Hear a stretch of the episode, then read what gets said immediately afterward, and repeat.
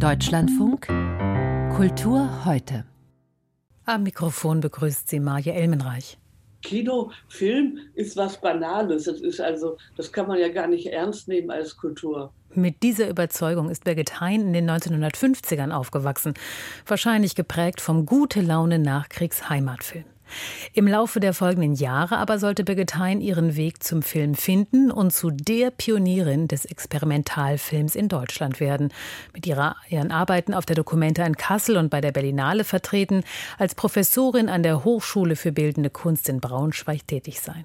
Filmemacherin, Filmwissenschaftlerin, Theoretikerin und Kuratorin.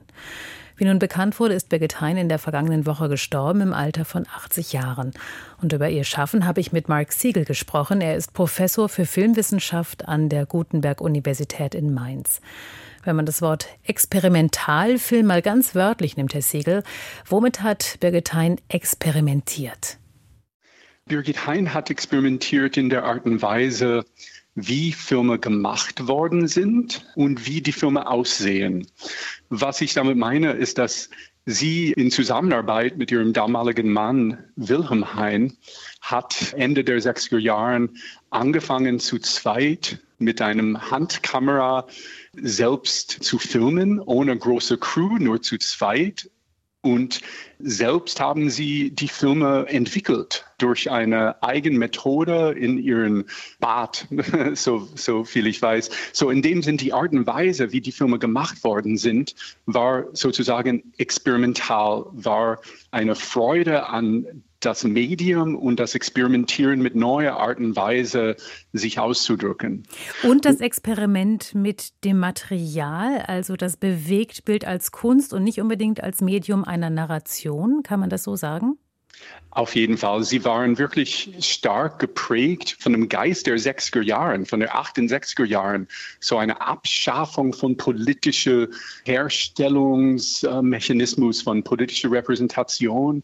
Und sie wollten neue Wege finden, Film aus Kunst und nicht nur aus Erzählmedium, nicht nur aus Wiederabdruck einer schon verdorbenen Wirklichkeit, wenn man will. Und in dem Sinn haben sie ähm, sich auf das Medium selbst, auf die Materialität dieses Filmstreifen, auf verschiedene Lichteinstellungen und Kamerabewegung und so weiter. So es ging um die Mittel, wie ein Bild produziert sind und vielleicht weniger um der Inhalt des Bildes selbst. Können Sie ein Beispiel nennen, was genau ist zu sehen auf einem Bildschirm, womöglich auch zu hören aus den Lautsprechern bei Filmen von Birgit Hein? Birgit Hein hat viele verschiedene Arten von Filmen im Laufe ihres Lebens gemacht. Und diese Art äh, radikal Experimentalfilm stand am Anfang ihrer Karriere in ihrer Zusammenarbeit mit Wilhelm Hein, zum Beispiel den Film Row-Film aus dem Jahr 68.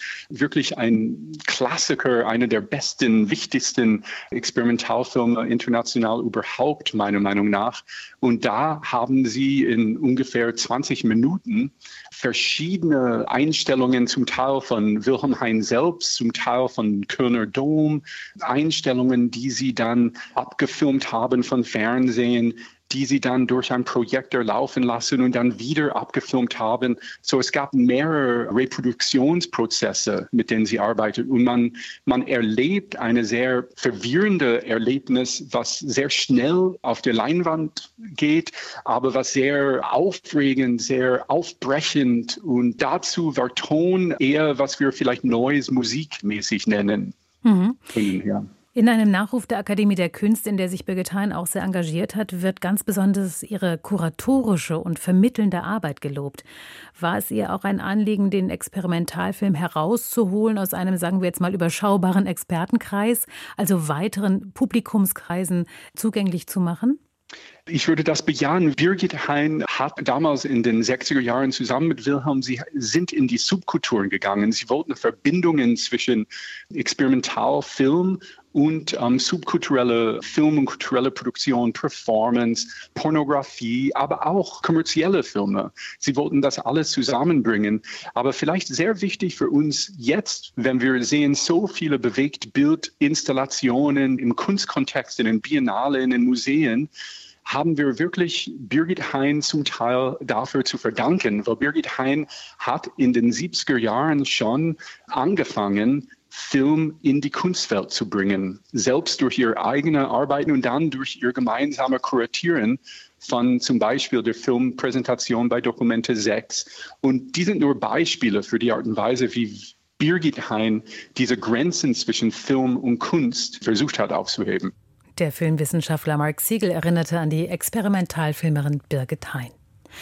Wir drücken jetzt auf die Pause-Taste und wechseln vom Bewegtbild zur Fotografie und damit zu Bildern, die im Gegensatz zum Experimentalfilm ganz, ganz nah an der Realität sein sollten.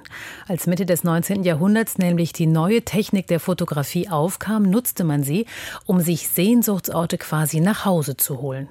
Und welche Gegend eignete sich besser als das Land, wo die Zitronen blühen, wie es Goethe bereits einige Zeit zuvor formuliert hatte? Italien mit seinen reichen Kunstschätzen, seiner mal lieblichen, mal schroffen scharfen Natur und dem besonderen Licht des Mittelmeerraumes. Künstler und Bildungsreisende hatten sich en masse selbst auf den Weg gemacht oder sich zumindest nach Italien geträumt.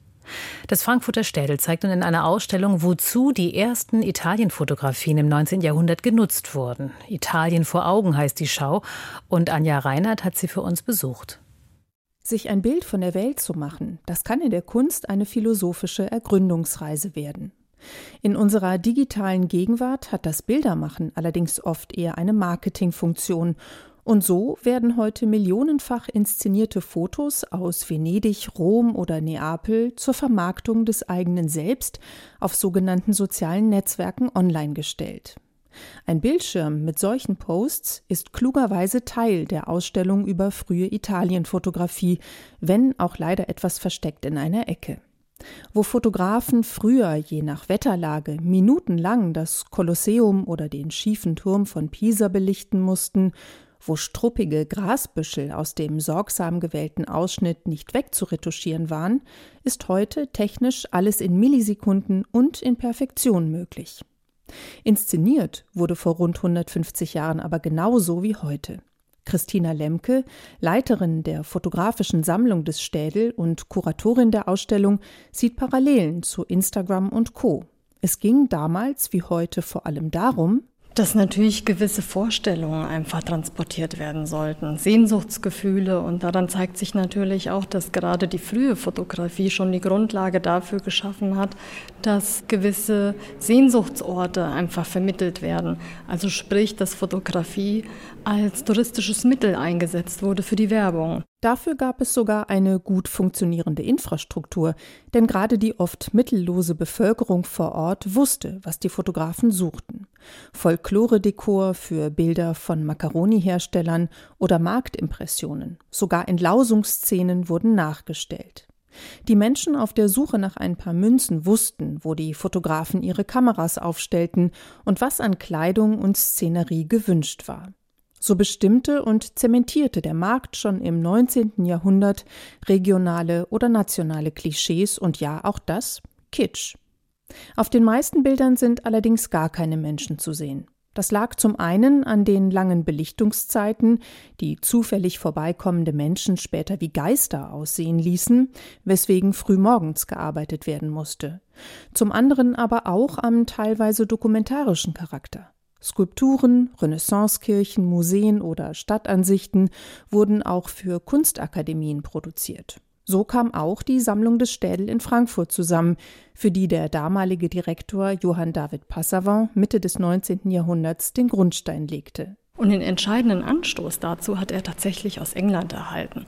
Prinz Albert, der damalige Gemahl Queen Victorias, hatte sich zum Ziel gesetzt, alle Werke Raphaels fotografisch zu dokumentieren. Und Passavant war der Raphael-Experte, also hat er den natürlich kontaktiert und um Rat gebeten. Und im Zuge dessen hat Passavant natürlich auch erkannt, welches Potenzial die Fotografie birgt. Die Wissenschaft der Kunstgeschichte war noch neu und die Fotografie bot die Möglichkeit, Michelangelos Werken und römischer oder florentinischer Architektur auf den Grund zu gehen, ohne vor Ort zu sein. Dennoch wirken viele Ablichtungen schon wie eigene Kunstwerke, obwohl die künstlerische Fotografie erst gegen 1900 etabliert wurde. Gerade der Italiener Carlo Naja, der sein Atelier in der Nähe des Markusplatzes in Venedig hatte, schuf Ansichten der Serenissima, die mitunter wie romantische Malerei wirken. Sehr erhellend wird in der Ausstellung der Erfurter Romantiker Friedrich Nerli dazugehängt, den es später nach Venedig zog. Die beiden, das hat sich dann auch aus den Recherchen ergeben, standen auch wirklich miteinander in Kontakt. Carlo Naya hat dann einerseits Reproduktionen zu Marketingzwecken von Nerli hergestellt und andererseits hat sich mit Sicherheit auch Naya von Nerli inspirieren lassen und womöglich auch umgekehrt. Naya fotografierte Venedig im Mondschein und wählte exakt die gleiche Ansicht wie Nerli, dessen Gemälde allerdings ein buntes Treiben auf dem Canale Grande zeigt. Wirklich verblüffend bei fast allen Fotografien ist die Abwesenheit von Zeitlichkeit. Deutlicher könnte der Kontrast zu heute nicht sein. Anja Reinhardt über die Ausstellung Italien vor Augen, frühe Fotografien ewiger Sehnsuchtsorte im Frankfurter Städel zu sehen bis Anfang September. Der Weg über die Landesgrenze nicht immer erfolgte aus Gründen tief empfundener Sehnsucht. Manchmal ist es purer Pragmatismus. Im Theaterbereich zum Beispiel. Da hat sich das Modell internationaler Koproduktionen etabliert. Man teilt sich die Kosten und das Ergebnis, aber nimmt sich gegenseitig nicht das Publikum weg. Das Theater in Hannover pflegt derzeit eine solche Partnerschaft mit den Kollegen und Kolleginnen im niederländischen Groningen vom Nordniederlands Toneel um Regisseur Guy Weizmann. Seine Inszenierungen wandern von Groningen nach Hannover und umgekehrt. Jüngstes Beispiel die Produktion Jaras Hochzeit, uraufgeführt in Deutschland, jetzt zu sehen in den Niederlanden. Eine besondere Art der Zusammenarbeit, bei der die Beteiligten auch einiges über die Theatergeschichte des jeweiligen Nachbarlandes lernen, wie Michael Lages zu berichten weiß. In Holland war der Umbruch radikal und auch ein bisschen komisch. Am 9. Oktober 1969 bewarfen zwei Schauspielstudenten bei einem Premierenapplaus Bühne und Ensemble mit Tomaten. Acht Tage später folgte eine Stinkbombe. Protest auf allen Ebenen führte in der Folge dazu, dass das Theatersystem komplett geändert wurde in den Niederlanden. Die bestehenden Häuser wandelten sich zu Gastspielbühnen, genutzt von freien Ensembles, die seither sehr überschaubare Unterstützung durch Stiftungen, Fonds und den Staat beziehen und durch die Niederlande reisen, ähnlich den Landesbühnen hierzulande. Die Gruppen bleiben nur locker an Häuser gebunden. Am Nordnederlands Toneel, am NNT in Groningen, arbeitet etwa das Ensemble um Guy Weizmann, Marokkaner von Geburt und in Israel aufgewachsen. Gemeinsam mit der Choreografin Roni Haver übernahm er vor fünf Jahren die Gesamtleitung des Hauses. Die Kooperation mit Hannover Jetzt ist auch ein Baustein fürs Überleben in der extrem prekären holländischen Theaterstruktur. Weizmann reist viel. Weniger als ein Drittel der Vorstellungen spielt sein Ensemble daheim in Groningen. We premiere in our city, but after that we go on tour. So it's a little less city theater and a little bit more national theater. Die Aktion Tomate vor über 50 Jahren hat alte Gewissheiten fundamental verändert. Alle Stile und Spielarten mischten sich seither. Auch Jaras Hochzeit, die Koproduktion, die zuerst in Hannover gezeigt wurde und am kommenden Wochenende in Groningen startet, ist so ein munter durchmixter Hybrid fast ein Musical mit wuchtigen Rhythmen, viel Gesang und reichlich Choreografie für Tänzerinnen und Tänzer, voller Überschwang auch, was die gängigen Polit- und Sozialdiskurse betrifft. Weizmanns Theater traut sich sogar Botschaften zu, weil er, so sagt er, die Nase voll habe vom gängigen Zynismus. Yeah, I'm a little bit tired of cynicism. Weizmann hat wieder Lust, mit dem John Lennon von früher All You Need Is Love zu fordern und den Mut zu träumen. Quote to John Lennon, I think daring to dream in this super cynical, painful times is the only thing we have left to do. I think maybe it's time to say each other words of love and comfort each other and try to forgive each other for the differences we have. All das steckt in Yaras Hochzeit. Bei einer Party am 10. Jahrestag der Flugzeugattacke aufs World Trade Center in New York zerstört eine Gruppe multikulturell durchmischter Jugendlicher das gemeinsame Leben.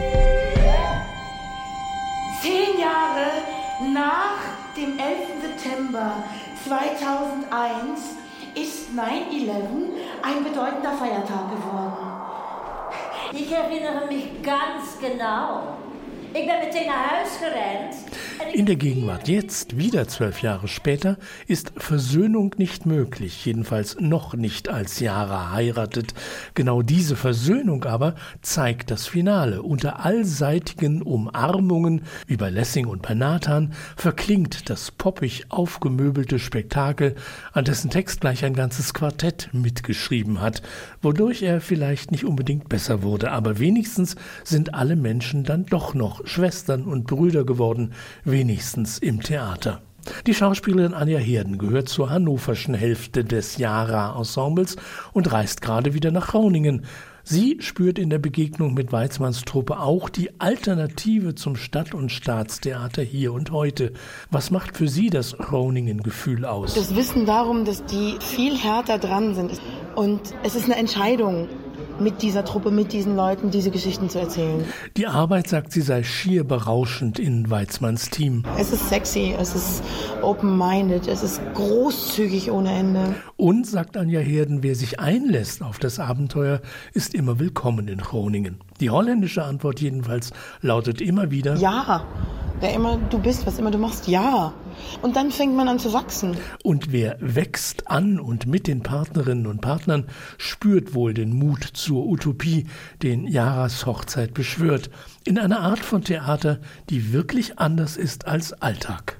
Michael Lages über Jaras Hochzeit, eine deutsch-niederländische Theater-Koproduktion. Und von diesem konstruktiven Miteinander kann der Weg kaum weiter sein als hin zum Kriegsschauplatz unserer Zeit. Seit nunmehr einem Jahr wird in der Ukraine gekämpft gegen die russischen Angreifer und ebenso lange wird darüber gesprochen. Gestern Abend in Weimar zum Beispiel. Da hatte die Volkshochschule eine illustre Gesprächsrunde geladen mit dem ehemaligen Bundestagspräsidenten Wolfgang Schäuble, der ZDF-Reporterin Katrin Eigendorf, der Memorial-Mitbegründerin Irina Scherbakowa, der ukrainischen deutschen Publizistin Marina Weißband und dem russischen Schriftsteller Michail Schischkin, der im Schweizer Exil lebt. Kultur trifft auf Berichterstattung, trifft auf Politik.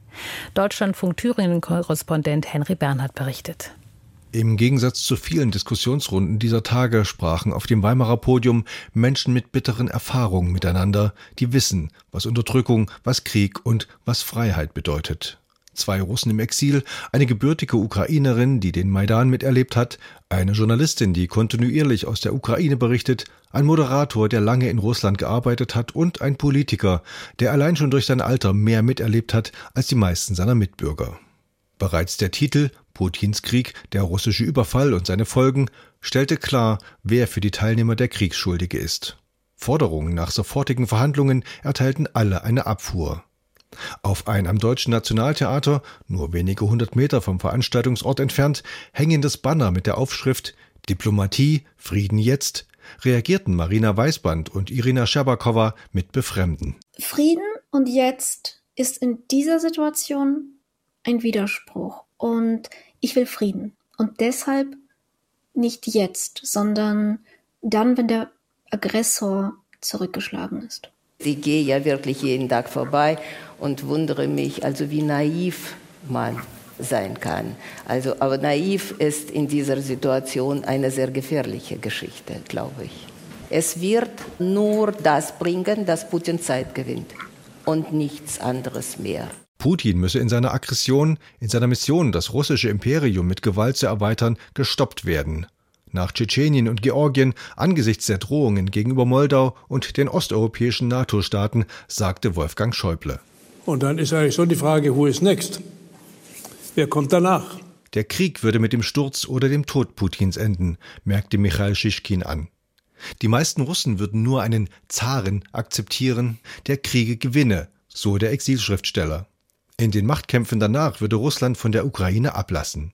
Für Russland sieht Schischkin im wahrsten Sinne des Wortes schwarz. Ich habe in diesem Jahr plötzlich verstanden, was Kasimir Malevich mit seinem schwarzen Quadrat meinte.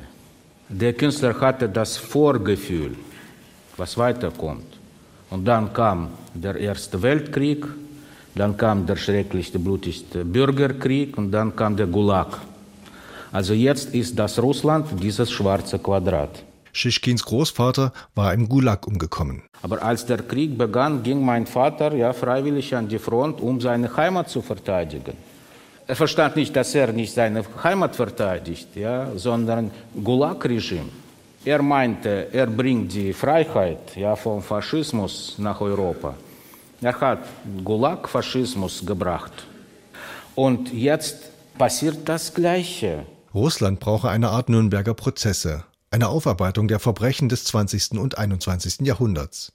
Dass die stattfinden, sei unwahrscheinlich, da Putin alle Gegner einsperre oder ausreißen lasse. Marina Weißband fügte hinzu, In dieser Erfahrung hat man dieses Gefühl verinnerlicht, ich bin als Mensch individuell Staub. Ähm, meine Mutter hat gesagt, nachdem sie nach Deutschland gekommen ist, hat sie fünf Jahre gebraucht, um zu lernen, was Selbstwert ist. Auch Irina Scherbakowa sieht für Russland nur eine gute Zukunft ohne Putin und wenn es den Krieg verliert. Aber, und hier widersprach sie Schischkin, es müsse immer Platz für Hoffnung geben. Ich glaube, das sind alles Spekulationen. Und es gibt natürlich auch Beispiele in der Geschichte, die etwas ganz anderes uns zeigen. Also in einer Woche haben wir 70 Jahre seit dem Stalins Tod. Und damals war auch fast eine Panik in der Gesellschaft, weil man geglaubt hat, es wird viel schlimmer. Wenn er stirbt, es bedeutet das eine Katastrophe für Russland. Und mitnichten. In zwei Wochen haben sozusagen seine schlimmsten Schergen wie Beria mit der Tauwetter angefangen. Also diese Spirale, die kann nicht ewig zusammengeballt werden. Das geht nicht. Einig waren sich alle auf dem Weimarer Podium, dass die Ukraine massiv unterstützt werden müsse, mit Waffen und Hilfsgütern aus Eigeninteresse, aus geostrategischen Erwägungen und aus Empathie mit den Opfern. Putins Krieg, so war eine Diskussionsrunde in Weimar überschrieben. Henry Bernhard hat sie für uns zusammengefasst. Die Leipziger Buchmesse hat dem Islamischen Zentrum Hamburg als Aussteller für die diesjährige Messe abgesagt. Warum, das erklärt jetzt Hanna Rau in den Kulturmeldungen. Die Messe begründete die Absage öffentlich auf Twitter mit der Nähe des Zentrums zum iranischen Regime. Das Islamische Zentrum Hamburg wird vom Hamburger Verfassungsschutz beobachtet und gilt als Außenposten der Regierung in Teheran. Damit steht das IZH im Widerspruch zu den Werten der Messe, die nach eigenem Bekunden klar für Freiheit, Menschen und Frauenrechte steht. Kulturstaatsministerin Claudia Roth begrüßte die Entscheidung. Letztes Jahr ist Ruben Östlund mit seiner reichen Satire Triangle of Sadness beim Filmfestival in Cannes als bester Regisseur mit der Goldenen Palme ausgezeichnet worden. Bei der kommenden Ausgabe im Mai führt er die Jury des Festivals an. Das haben die Organisatoren heute bekannt gegeben. Der schwedische Filmemacher freut sich auf das Filmegucken mit dem Rest der Jury. Das gemeinsame Kinoerlebnis betrachtet er als wichtiger denn je. Und doch ist das Kino für Ruben Östlund mehr als nur ein Begegnungsraum, wie er heute im Interview mit Corso skizziert hat. When you are in the cinema, you're also in a room that is in some ways locked. You you have to live it true if you don't want to embarrass yourself and leave the cinema. So I, I definitely believe there should be a, like a risk involved in, in going to the cinema. Das ganze Interview mit Ruben Östlund können Sie in der DLF Audiothek nachhören. In England gibt es erneut Streit um die politisch korrekte Überarbeitung von Büchern. Dieses Mal geht es um die James Bond Romane von Ian Fleming. Zum 70. Jubiläum will der Verlag Ian Fleming Publications die Reihe neu auflegen und dabei strittige Passagen und rassistische Begriffe ersetzen oder streichen. Außerdem soll die Ausgabe mit einem Warnhinweis versehen werden. Insgesamt aber will der Verlag bei seinen Änderungen zurückhaltend vorgegangen sein. Kritiker wie den Fleming-Biografen Andrew Lycett kann das nicht besänftigen. Für ihn riecht das Vorgehen nach Zensur. Zum Abschluss gratulieren wir dem Juristen und Karikaturisten Klaus Steck zum 85. Geburtstag. Mit seinen satirischen Postkarten und Plakaten hat er das politische und gesellschaftliche Geschehen in Deutschland über ein halbes Jahrhundert lang kommentiert, was ihm nicht selten Ärger eingebracht hat. Ich bin 41 Mal, nennen wir es mal salopp, in juristische Händel verstrickt worden. Darunter waren Prozesse, also wenn ich da nur eine verloren hätte, dann wäre es das gewesen mit dem kleinen bürgerlichen Leben. Verloren hat er nie. Zu seinem, seinem 85. Geburtstag ehrt das Heidelberger Landgericht, vor dem Klaus Steck selbst schon als Angeklagter gestanden hat, den Karikaturisten mit einer Gesamtschau. Tja, so kann sich die Lage ändern. Hanna Rau war das mit den Kulturmeldungen. Vielen Dank. Der israelische Außenminister ist zum Antrittsbesuch in Deutschland. Um das Treffen zwischen Eli Cohen und seiner Amtskollegin Annalena Baerbock geht es gleich in den Informationen am Abend ab 18.10 Uhr hier im Deutschlandfunk. Am Mikrofon von Kultur heute war Maja Elmenreich.